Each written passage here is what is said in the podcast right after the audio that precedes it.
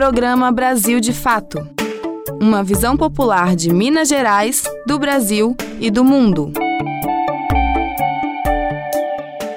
Oi, pessoal! Tá no ar o nosso Brasil de Fato, começando mais uma semana. Terça-feira, dia 31 de janeiro, encerrando aí o mês de férias escolares. E a partir de agora você, como sempre, fica muito bem informado aqui no nosso Brasil de Fato. Uma visão popular de Minas Gerais, do Brasil e do mundo. E você confere comigo os destaques de hoje.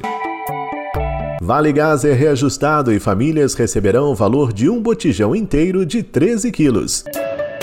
A LMG Assembleia Legislativa de Minas Gerais fará a cerimônia de posse dos deputados eleitos e também a eleição do novo presidente da casa, nesta quarta, dia 1. OMS, Organização Mundial da Saúde, mantém o status de emergência em relação à Covid-19. Isso e muito mais a partir de agora. Fique ligado. Brasil de fato chegou. Bora escutar. Brasil de fato chegou. O programa popular Brasil de fato chegou. Bora escutar. Brasil de fato chegou. O programa popular. Você está ouvindo Programa Brasil de Fato. Famílias de baixa renda que têm direito ao Vale Gás vão receber o benefício com aumento. É que por causa da PEC da transição do governo Lula do PT, os valores foram reajustados. E se antes eram referentes à metade de um botijão de 13 quilos, agora será equivalente ao valor total do botijão. Mariana Lemos. Trabalhadores que recebem o BPC, o benefício de prestação continuada, e famílias que possuem o registro no cadastro único já podem se preparar para o recebimento da próxima parcela do Vale Gás. O valor será pago neste mês de fevereiro, a partir do próximo dia 13.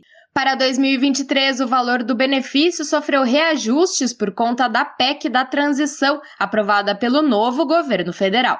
Assim, o valor do Vale Gás, que antes era referente à metade de um botijão de 13 quilos, agora será equivalente ao valor total de um botijão. As quantias serão depositadas na conta poupança digital do responsável familiar, que pode ser acessada pelo aplicativo Caixa Tem. Vale ressaltar que as parcelas ficam disponíveis para saque por até 120 dias, ou seja, quatro meses após a data indicada no calendário. O calendário de depósito é feito conforme o último dígito do NIS, que é o número de identificação social do trabalhador impresso no cartão do titular. Por exemplo, se o NIS termina com o dígito 1 no mês de fevereiro de 2023, o pagamento será efetuado a partir do dia 13. É importante lembrar que o calendário de pagamentos é o mesmo do programa de transferência de renda do governo federal, o Bolsa Família. Para acessar o calendário de pagamentos na íntegra, acesse a versão online desta matéria no site brasildefato.com.br. De São Paulo, da Rádio Brasil de Fato, Mariana Lemos. Novo presidente da LMG Assembleia Legislativa de Minas Gerais será eleito nesta quarta-feira, dia 1 e irá comandar os trabalhos na Casa Legislativa nos próximos dois anos. Do núcleo de rádio da Assembleia, Ana Paula Ceribelli. O novo presidente a mesa da Assembleia de Minas, que irão comandar os trabalhos pelos próximos dois anos, serão escolhidos nesta quarta-feira, 1 de fevereiro, na primeira reunião de plenário do ano, depois da posse dos deputados eleitos para a vigésima legislatura.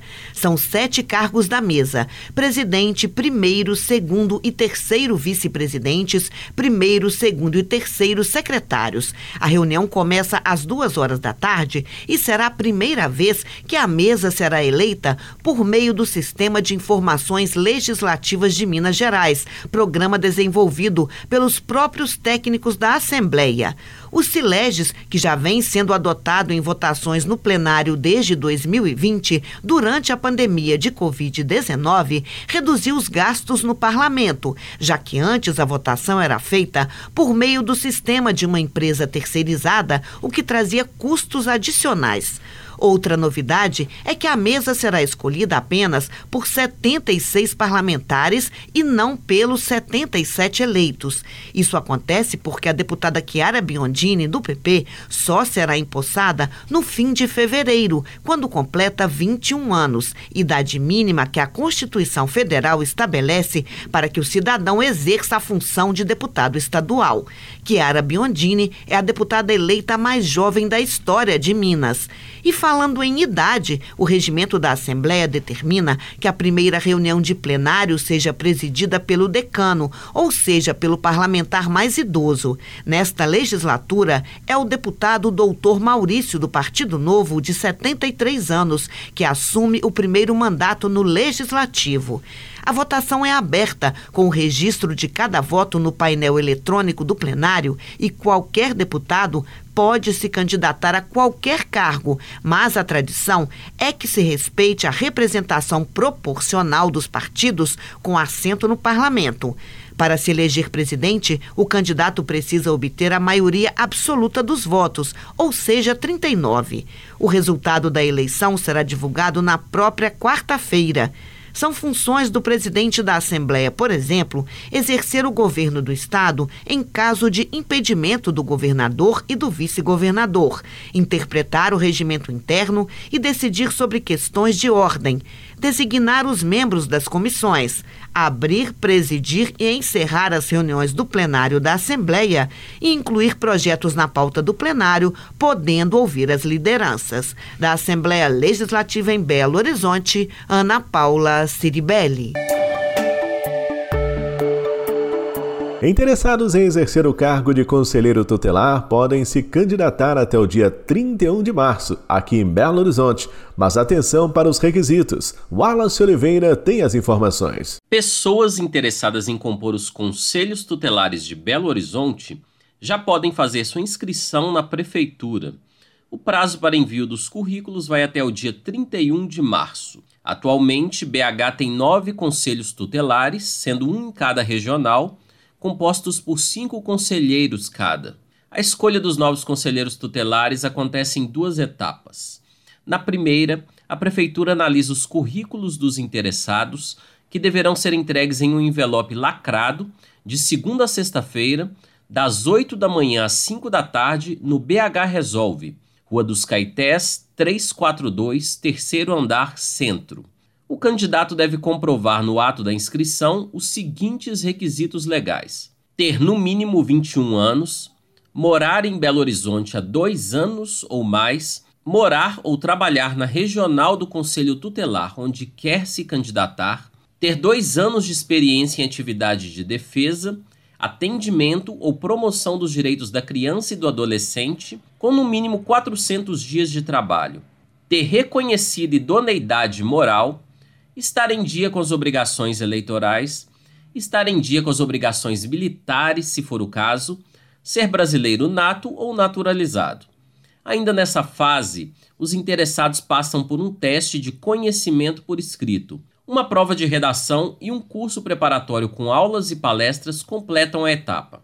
Na segunda fase, prevista nacionalmente para 1 de outubro, acontece a eleição dos conselheiros, quando as comunidades podem votar nos seus representantes por regional. Segundo informações da Prefeitura, os conselheiros tutelares trabalham em jornada de 40 horas por semana, incluindo plantão, com salário de R$ 4.433,15. Eles precisam ter conhecimento das leis brasileiras de proteção à criança e ao adolescente, principalmente o ECA, Estatuto da Criança e do Adolescente. Para saber mais informações, acesse a página prefeitura.pbh.gov.br. De Belo Horizonte, da Rádio Brasil de Fato, o Wallace Oliveira. Essa emissora é parceira da Rádio Brasil de Fato.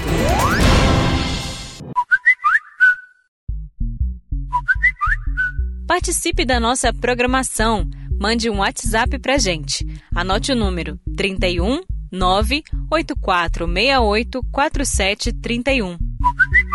Repetindo, 31 98468 4731. É você no programa Brasil de Fato.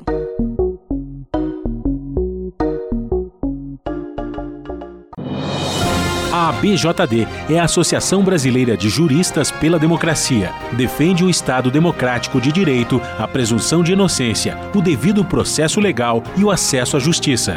A ABJD é a única organização do Brasil que reúne todas as categorias de juristas do estudante à juíza, da servidora do sistema de justiça ao defensor público. Juristas democráticos são essenciais para evitar retrocessos e avançar nos direitos e garantias. Faça parte da ABJD. Entre no site e associe-se a